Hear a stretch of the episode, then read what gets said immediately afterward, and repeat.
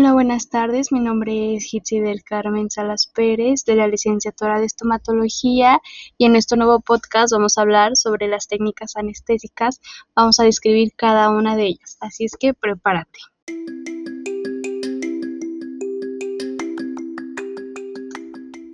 Para comenzar, lo principal que quiere el paciente cuando acude a nuestro consultorio es no tener dolor y que se realice el tratamiento dental sin molestias. Y esto es lo que conseguimos gracias a la anestesia dental y a una buena técnica en la aplicación de la misma.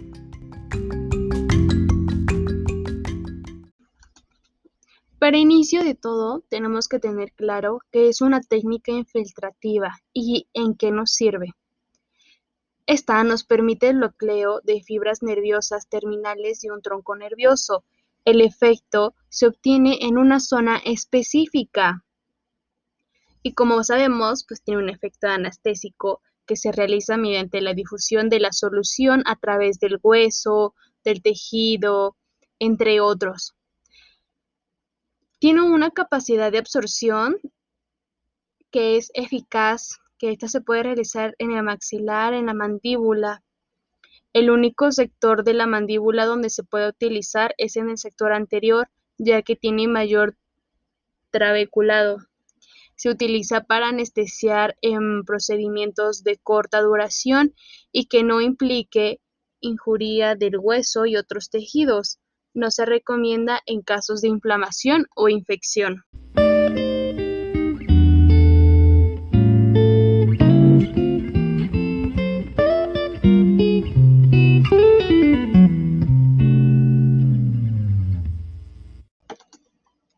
La técnica infiltrativa cuenta con cinco tipos diferentes: la intrapulpar, intraósea, intraligamentaria, supraperióstica y submucosa.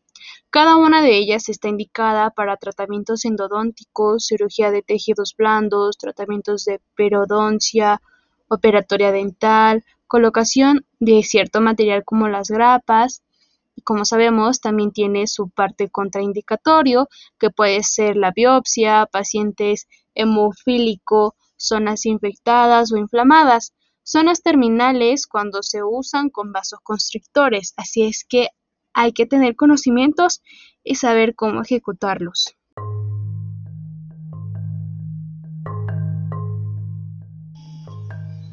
Vamos a empezar hablando sobre la técnica supraperióstica. Esta técnica se emplea para anestesiar el plexo nervioso del diente a tratar, del hueso alveolar adyacente. En ella la solución anestésica se debe difundir primero a través del hueso periosto y del hueso cortical para alcanzar el plexo nervioso alveolar superior. Bueno, está indicada para exodoncias, remoción de caries profundas, exodoncias simples, tallado o preparación de prótesis. También cuenta con sus contraindicaciones, que son las más frecuentes, zonas infectadas o inflamadas, hueso enfermo o pacientes hemofílicos. Te preguntarás cómo se aplica esta técnica. Bueno, consiste en colocar anestesia tópica y se realiza la punción en el fondo del surco vestibular del órgano dentario a tratar la aguja va suave contra el hueso sin penetrar el periostro. La anestesia se difunde en el hueso. La aguja debe tener una angulación de 45 grados con respecto al eje largo y se deposita entre 0.2 y 0.5 mililitros de solución anestésica. El depósito de la anestesia se debe ser lento y se retira la aguja siguiendo la angulación de acceso.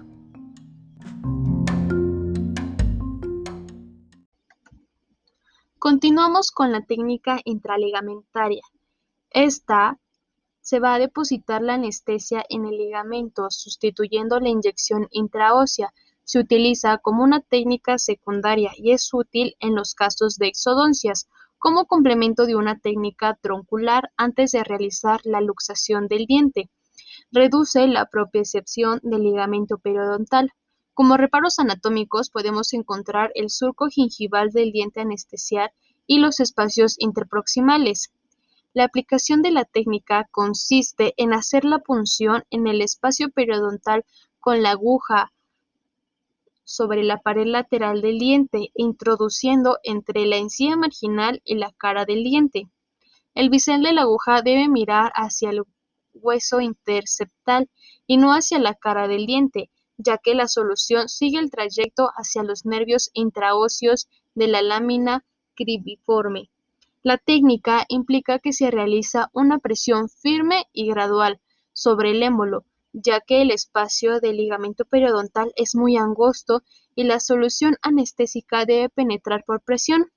La presión que se genera en el interior de la cárpula al aplicar la técnica puede resultar en la ruptura de este, si es de vidrio, por lo que requiere precaución al momento de usar.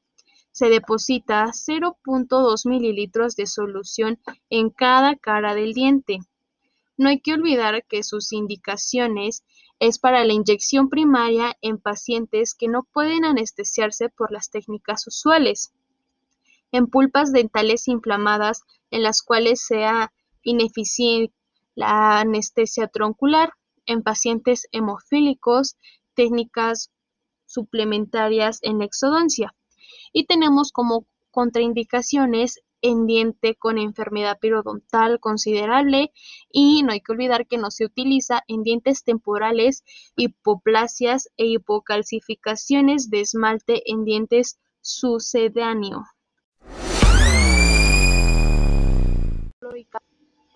Por otro lado, tenemos la técnica intraósea. Esta va a depender de la vía de acceso, puede ser intradiploica o intraseptal. En la intradiploica se aplica la solución anestésica en el hueso medular a través de una perforación que se realiza en él con ayuda de aditamentos en lo que disponemos en los equipos para técnicas intraósea. En la intraseptal, la anestesia se aplica o se expande de la papila intraproximal con el fin de difundir la anestesia directamente a través del hueso medular. Seguimos con la técnica submucosa. Consiste en el depósito de la solución anestésica es por debajo de la mucosa, a la altura de los ápices dentales. Se logra anestesiar la mucosa de la zona infiltrativa y el periosto. Los reparos anatómicos que podemos encontrar es el fondo de surco y el diente anestesiado. Es indicada para tratamiento endodóntico, colocación de grapa, operatoria dental y cirugías. Contraindicaciones en las zonas inflamadas o infectadas, en la toma de biopsias, zonas terminales y pacientes hemofílicos. La aplicación de la técnica consiste en colocar anestesia tópica. Se realiza la punción en el fondo del surco vestibular del órgano dentario la aguja va a una angulación de 45 grados. Se deposita entre 0.2 y 0.5 mililitros de solución anestésica. Se debe de hacer lento y la infiltración.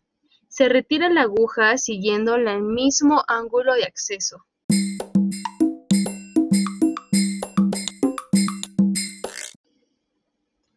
Bueno amigos, y ahora sí llegó lo bueno. Vamos a hablar sobre el bloqueo de los nervios. En este caso vamos a empezar con el nervio nasopalatino. El nervio anestesiar, pues como lo acabo de decir, es el nervio nasopalatino. Las áreas anestesiadas, la mucosa, periostro y cortical interna de los incisivos acaninos. Es una técnica básica y existen dos formas de punción, la directa y la indirecta. Más adelante vamos a explicarlo tiene que ir, la directa se realiza, como su nombre lo dice, directamente a la papila retroincisal y la indirecta se entra frontalmente desde vestíbulo y se inyecta. Se retira la aguja y se espera unos minutos hasta ver la zona isquémica por palatino. A partir de ahí, proseguimos a inyectar directamente a la papila incisiva.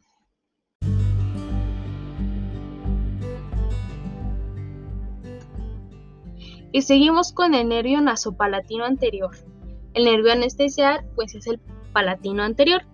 Áreas anestesiadas. Eh, involucra la encía palatina que va desde el primer premolar hasta el tercer molar. fibromucosa, perióstico y paladar óseo, exceptuando la premaxila inervada por el naso palatino.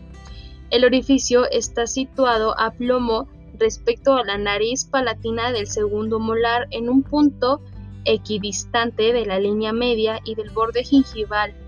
El paciente con la cabeza en hiperextensión y la boca abierta al máximo. Entramos con la jeringa desde la comisura labial opuesta.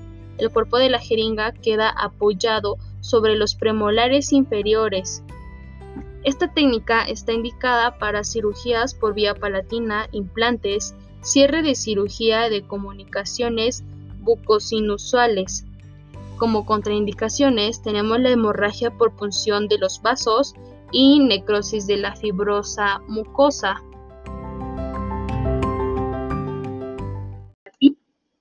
Ahora tenemos el nervio infraorbitario. Los nervios a anestesiar es el nasal lateral superior.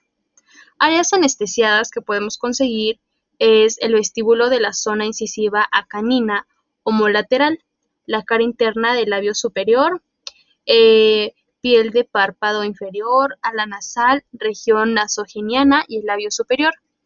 Esta está indicada para cirugía de partes blandas extrabucales, extrasección de caninos incluidos fenestraciones y cirugía perapical. Como contraindicaciones tenemos las áreas infectadas o áreas inflamadas.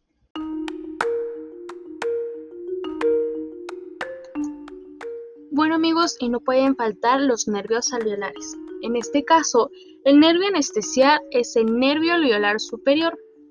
En esta técnica podemos conseguir anestesiar la pulpa, el periodonto, la cortical externa y el periósteo vestibular de incisivos, caninos, premolares y raíz mesiovestibular del primer molar. La vía entrebucal, con la boca casi cerrada, la aguja se apoya sobre el incisivo central y la punción debe seguir una dirección posterorrecterna.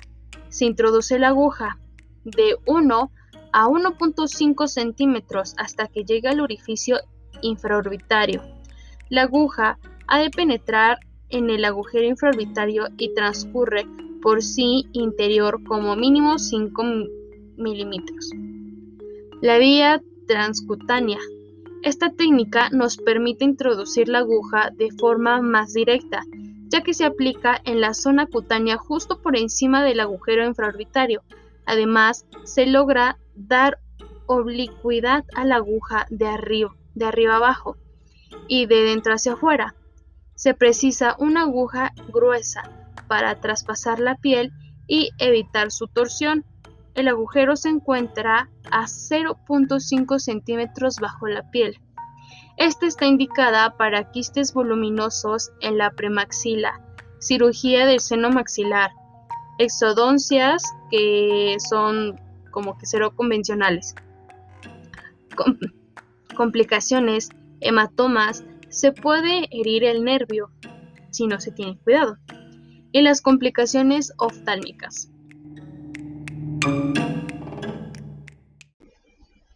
Y seguimos con el nervio alveolar superior posterior. Los nervios anestesiados que podemos conseguir con esta técnica es el alveolar superior posterior, áreas anestesiadas, afecta a los tres molares, a excepción de la raíz mesiovestibular del primer molar, la mucosa lateroposterior del seno maxilar, pulpa, mucosa, periósteo vestibular y cortical externa. Esta técnica está indicada para extracción de terceros molares, remodelación de hipertrofia de la propia tuberosidad, quistectomías, cirugías periapicales, como complicaciones, pues es el riesgo de herir estructuras vasculares, la arteria maxilar interna o el plexo venoso pterigoideo, o lesionar la mucosa pterigoidea externa.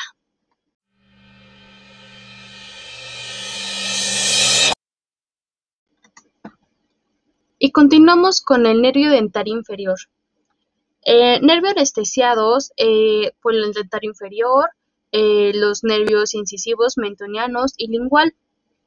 Las áreas anestesiadas son los dientes mandibulares de la línea media, el cuerpo de la mandíbula, y una porción inferior de la rama mandibular, la mucoperióstico bucal, la membrana mucosa anterior del primer molar, parte de dos tercios anteriores de la lengua y el piso de la cavidad oral, y los tejidos blandos de la lengua y periósteo. Esta técnica está indicada para tratamientos endodónticos y de exodoncia de los órganos dentarios inferiores. A las complicaciones que podemos encontrar es que hay posibilidad de generar eh, complicaciones en los vasos sanguíneos, hematomas, hemorragias y trismus.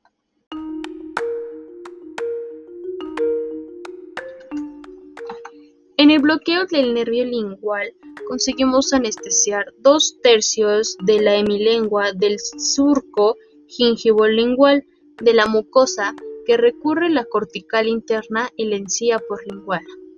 Esta técnica está indicada para la regulación de la cresta ósea lingual, la separación de la mucosa lingual durante la excreción del tercer molar y en cirugía de la lengua en el espacio sublingual y la mucosa de la vertiente lingual de la mandíbula.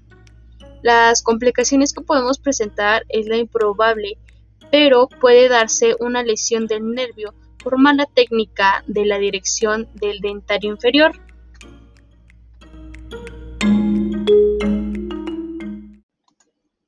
Continuamos con el bloqueo del nervio bucal. Se trata de anestesiar el área de la encía y mucosa vestibular de la región retromolar y molares inferiores, la mucosa yugal hasta casi cerca de la comisura labial.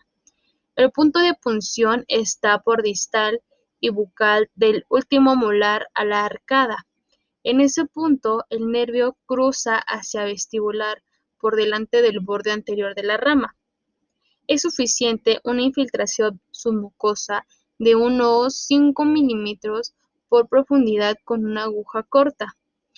Esta técnica está indicada para acciones cruentes sobre tejidos blandos, resumida en la encía vestibular de los molares inferiores como curetaje, retracción para tallados subgingivales o colocación de matriz, y para exéresis de lesiones de la mejilla, leucoplasias, nódulos fibrosos o mucuales.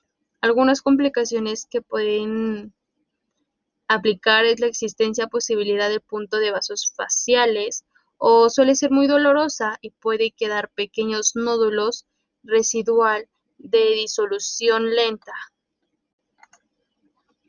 Y para finalizar este podcast, concluimos con el nervio mentoniano.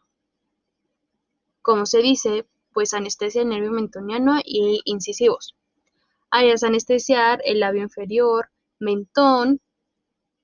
Eh, su punción se lleva a cabo en el fondo del vestíbulo a nivel del primer premolar o entre las raíces de los premolares, siempre dirigida a la aguja de fuera y por delante del foramen de salida. La boca debe de estar entreabierta para facilitar la punción. La profundidad de penetrar en la submucosa es de 5 milímetros. La aguja debe ser corta. El nervio mentoniano se puede indicar para tratamientos de periodoncia como el curetaje, cirugía sobre el vestíbulo sobre el labio inferior y lesiones del mentón. Algunas contraindicaciones es que puede existir la posibilidad de punción de vasos o puede darse una anestesia de los filetes de los nervios de la rama marginal del nervio facial y dejar la boca pues como se dice torcida.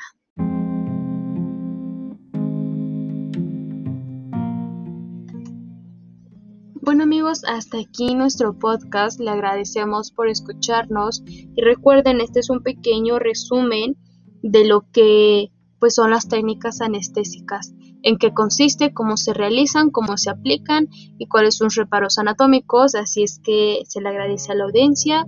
Muchas gracias y hasta luego.